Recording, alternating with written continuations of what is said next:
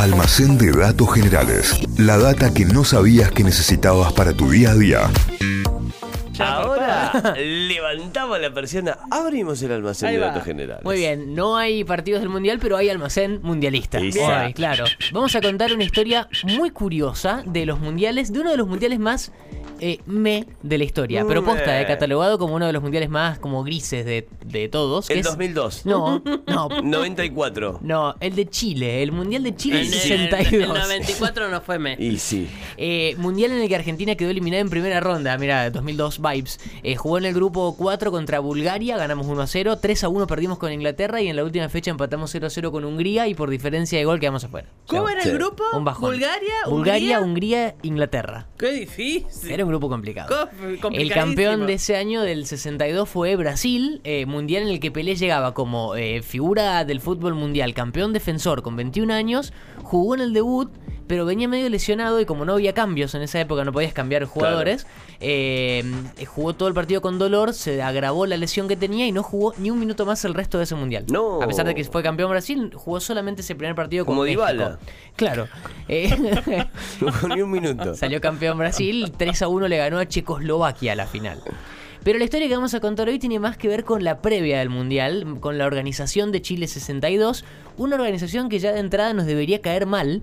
¿Por qué? Porque en el 62 la FIFA decidió que se iba a hacer en Sudamérica el Mundial, porque la idea era que se intercalen sedes con eh, Sudamérica o América del Norte, lo que sea, y Europa.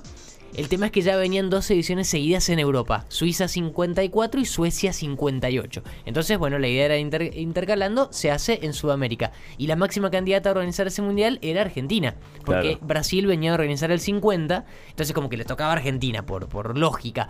Pero se metió Chile en la pelea argumentando que era un país más ordenado. eh, y los dirigentes empezaron como una campaña, principalmente Carlos Dittborn, que era el presidente de la Federación de Fútbol de Chile, una campaña anti-argentina en todos los congresos de fútbol que se podía meter en el mundo. Iba y hablaba pestes de nosotros. Claro. Decía que estábamos en crisis, que el público era violento eh, y que Chile Bueno, tenía... Bueno, tampoco, estaba mintiendo tanto Sí, sigue siendo igual. Eh, Chile tenía una mejor situación económica, decía este señor Tit, por una mejor infraestructura deportiva que Argentina. Bueno, la cosa es que en junio del 56 se hace un congreso en Lisboa, exponen Ditborn y eh, Raúl Colombo, que era el presidente de la AFA en ese momento, votaron y terminó ganando Chile. O sea, no, no sacaron el mundial. Adentro. Eh, así que se empieza a organizar con seis años de anticipación el Mundial del 62. Se empiezan a designar las sedes, las ciudades, empieza la preparación, pero ocurre algo que nadie tenía en los planes, que fue el terremoto de Valdivia, de Ah, mayo del ahí 60.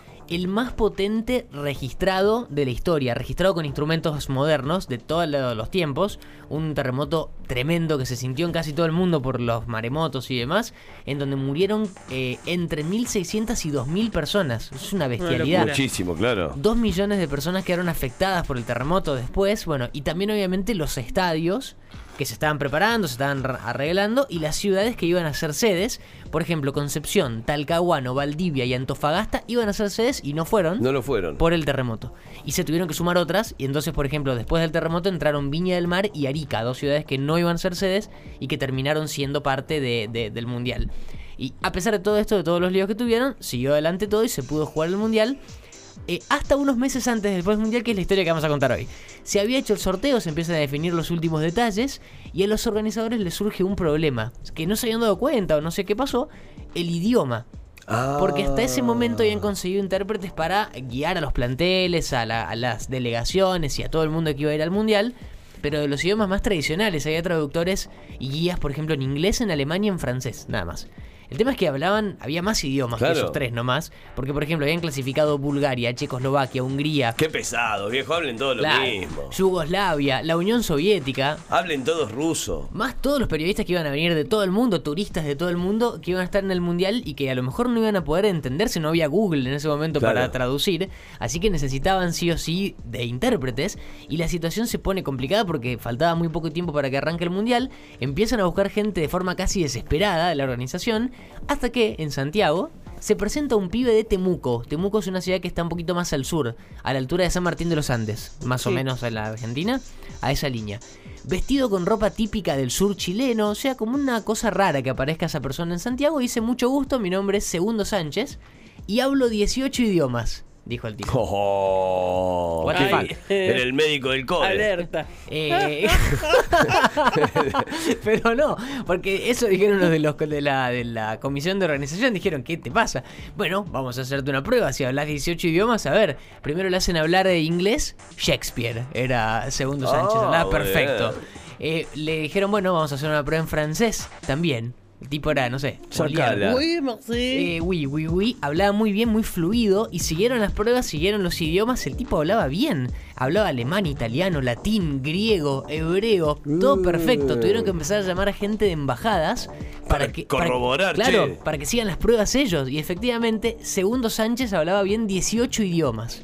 Eh, lo terminan contratando, obviamente, porque sí. lo necesitaban. Pero Ni Iván de Pineda se Claro, atrevió Un tanto. jugadorazo. Cuando, cuando lo contratan dice está perfecto, yo hablo 18 bien, en realidad quiero aclarar, dijo Segundo Sánchez, que hablo 25 idiomas, pero los, a los que restan eh, no los hablo tan bien como a los otros, eh, y además hablo algunos dialectos como malayo e indonesio. No, bueno. ¿Qué edad tenía? No, era, era pibe, era Ah, un pibe. pibito. Y hay una data relacionada a eso, que Ah. es como para cerrar todo. Perdón. Que no, no, no, pero es que no se, no hay una foto de Segundo Sánchez. Y tampoco se sabe mucho más que eso. O sea, es como que fue un fantasma. Quizás fue un ángel que vino del cielo Ay, ay, ay. para arreglar el mundial. Bueno, lo loco es que cuando lo contratan le preguntan cómo haces para hablar tantos idiomas, por qué sabes tantos. Y él le dijo que solamente aprendió leyendo por su cuenta diccionarios, libros y revistas que encontraba de cada uno de esos países que hablaban esos idiomas. Es como muy loco, un tipo Claro. Sí. superdotado, ¿no? Todo el mundo maravillado por el traductor, que lo contratan, qué sé yo, y lo ponen en- al frente, lo nombran jefe de un plantel de 50 guías. eh, por ejemplo, guías bilingües inglés-español, francés-español, 25 traductores de alemán, 15 guías trilingües, más de 100 voluntarios, todos comandados por Segundo Sánchez que se presentó así de la nada Claro. y terminó salvando al mundial eh, porque, porque lo necesitaban realmente. Una bestia total, al quien además le terminaron pagando mucha más plata de la que pretendía. Cuando se presentó dijo quiero ganar esta plata y los organizadores dijeron es, es muy poco, así que te vamos a pagar más. Y Muy terminaron bien, pagando más.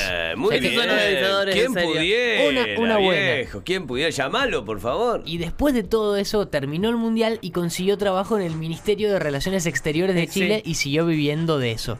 Y a- lo loco para cerrar es lo que decíamos recién, no hay ni una foto ni mucho más datos que esos de Segundo Sánchez, la persona que las crónicas lo cuentan, eh, el héroe anónimo que salvó la organización de, de Chile 62, Segundo Claro. Sánchez. Para terminar, como es feriado, un, un datito extra con Ay, todo me esto. gusta, ¿eh? Segundo Sánchez. ¿Cómo alguien puede hablar tantos idiomas y por qué hay gente que tiene esa facilidad y otras que por más que estudien y estudien y se dediquen no, no pueden, no les sale hablar Morimos otros en el idiomas? intento, claro. Hay varias teorías sobre eso. Eh, y traje, por ejemplo, lo que dice Arturo Hernández, que es un profesor de neurociencia y director del laboratorio del bilingüismo de la Universidad de Houston en Estados Unidos. O sea, tiene pergamino. Houston, Texas. Eh, incluye, eh, digo, influye hablar eh, eh, otro idioma, haberlo aprendido desde chico. Cuanto más chico aprendes un idioma distinto, es más fácil aprenderlo. Por eso Cormillot a los ocho meses le contrató un profesor de chino Sí. a su hijo. Ahí está, Sí, es sí. por eso. Y para eh, intentar aprenderlo de grande, dice este profesor, es muy importante el oído musical. Y tiene una prueba que está buenísima. Dice que cada vez que le preguntan eh, cómo puedo saber si tengo oído musical y puedo aprender mejor un idioma, este, este profesor le dice a las personas que le canten el feliz cumpleaños. En el, el idioma que sepan, nada que ver con el idioma. Pero dice que eh, cantar el feliz cumpleaños eh, determina para esta persona si lo pueden cantar bien en cuanto a lo melódico y si lo sabes cantar bien es porque te- tenés oído musical. Yo desde lo personal, por mi otro trabajo, escuché muchas personas eh, cantando feliz cumpleaños, no porque haya muchos cumpleaños, sino porque es como Claro. parte de una prueba fonoaudiológica. Te hacen cantar el feliz cumpleaños. Mirá. Les puedo asegurar que el 50% de la gente no sabe cantar el feliz cumpleaños. Ay, ahora te- no sé si cantar el feliz cumpleaños Queda- en vivo o no y me queda- digas si lo canto bien o no. queda enmascarada eh, porque cuando vas a un cumpleaños porque hay mucha gente cantando, los Claro. aplausos, no se escucha, pero te aseguro que si le decís a alguien, cantame bien el feliz cumpleaños, eh, no lo saben cantar bien.